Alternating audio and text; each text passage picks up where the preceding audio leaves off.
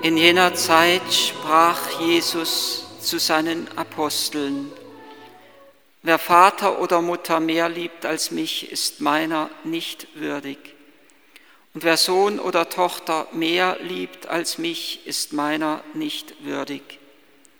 Wer nicht sein Kreuz auf sich nimmt und mir nachfolgt, ist meiner nicht würdig. Wer das Leben gewinnen will, wird es verlieren. Wer aber das Leben um meinetwillen verliert, wird es gewinnen. Wer euch aufnimmt, nimmt mich auf. Und wer mich aufnimmt, nimmt den auf, der mich gesandt hat. Wer einen Propheten aufnimmt, weil es ein Prophet ist, wird den Lohn eines Propheten erhalten.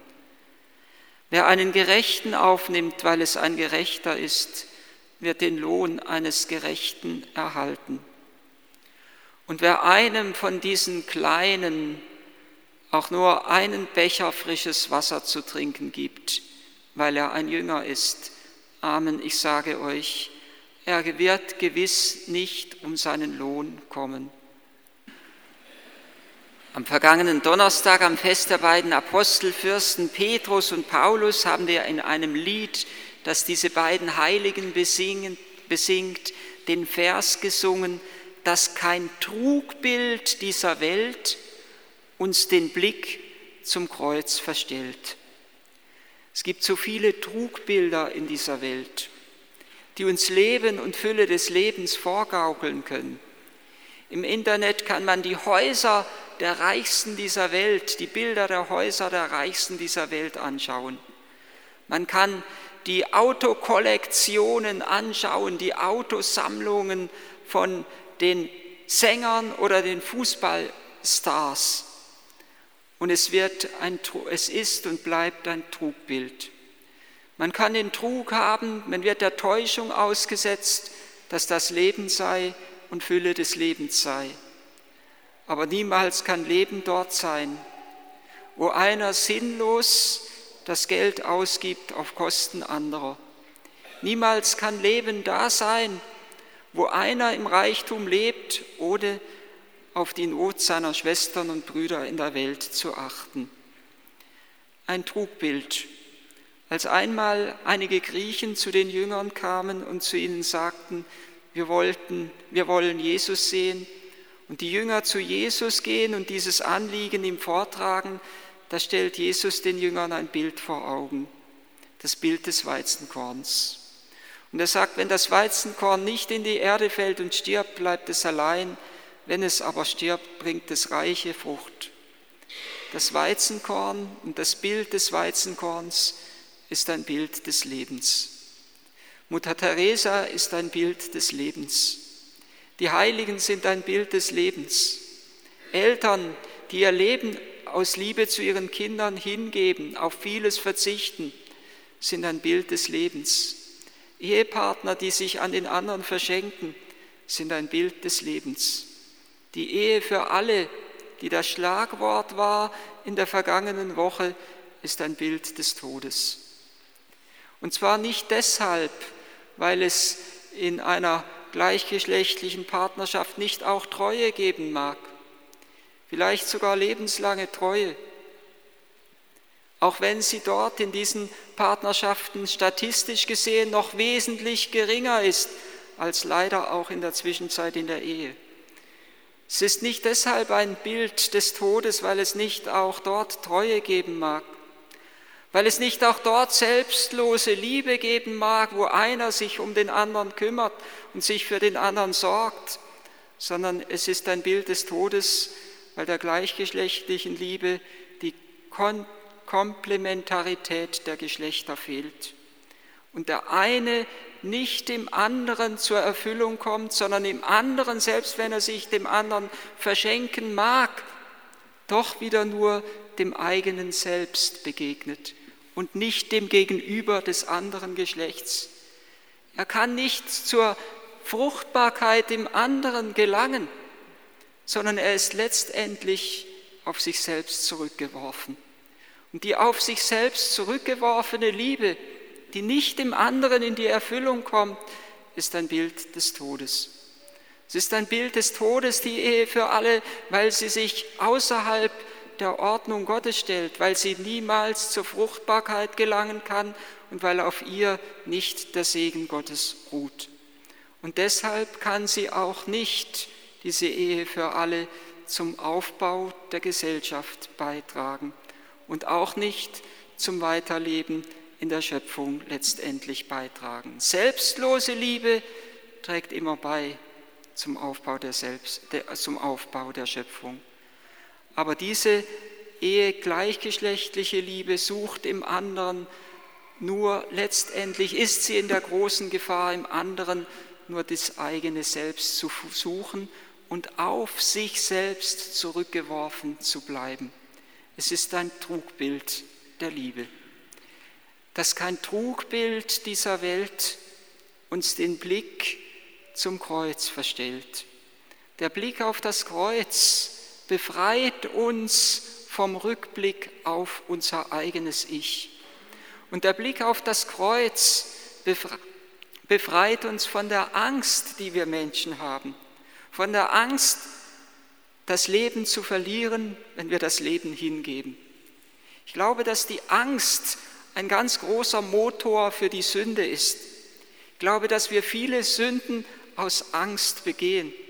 Aus Angst, weil wir uns wehren müssen oder meinen wehren zu müssen gegen andere. Aus Angst, weil wir denken, nicht so viel zu bekommen wie die anderen, weil wir Angst haben, zu kurz zu kommen. Aus Angst, weil wir uns nicht angenommen, weil wir uns nicht geliebt wissen und uns im Grunde des Herzens doch danach sehnen. Viele Sünden geschehen aus Angst. Das Kreuz und der Blick auf das Kreuz nimmt uns die Angst die Angst, schwach zu sein, die Angst, auch ausgeliefert zu sein.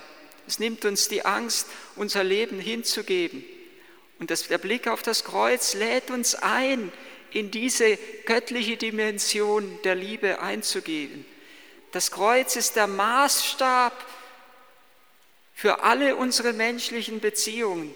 Und das Kreuz ist der Maßstab für alle Dimensionen unseres menschlichen Lebens. Unsere menschliche Liebe kann und muss sich immer wieder am Maßstab des Kreuzes messen. Und deshalb lädt der Herr uns ein, das Kreuz anzunehmen. Wer nicht sein Kreuz auf sich nimmt und mir nachfolgt, ist meiner nicht würdig.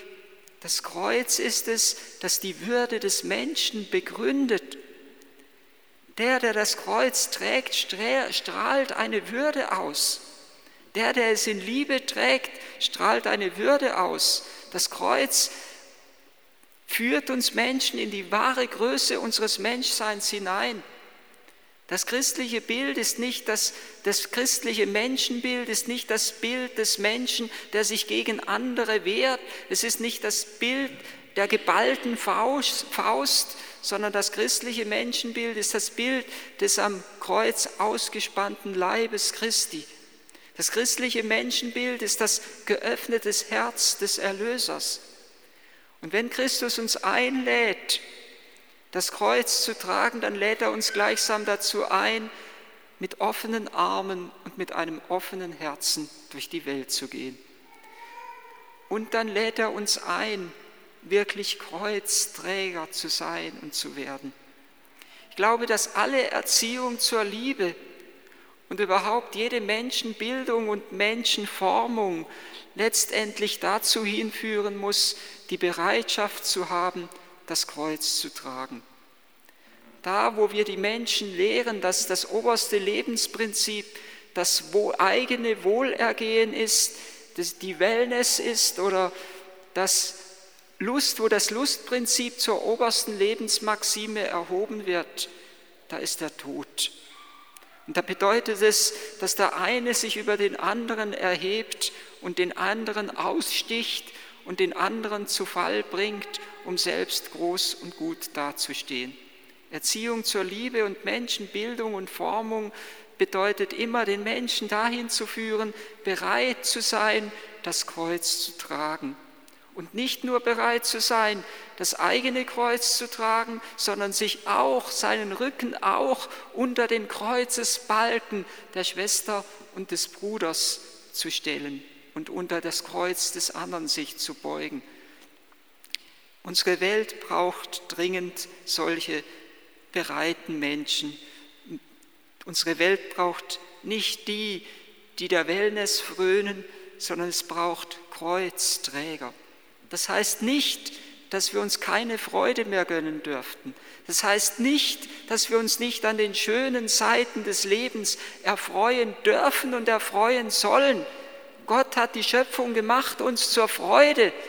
Er ist nicht derjenige, der uns niederdrücken will.